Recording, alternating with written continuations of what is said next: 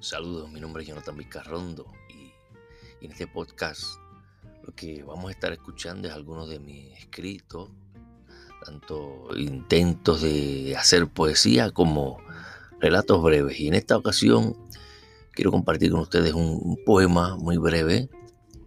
Al escucharlo espero que puedan entender eh, o recibir, no tanto entender, pero recibir de qué se está hablando. Y se titula Mosquitos que zumban son semejantes a mosquitos que zumban con imprudente insistencia, especies cargadas con verde veneno que simulan con retórico vuelo llevar la cura en su picadura.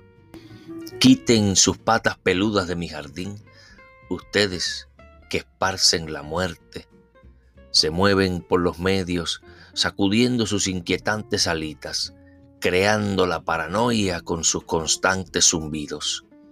Quiten sus patas peludas de mi jardín, ustedes que esparcen la muerte.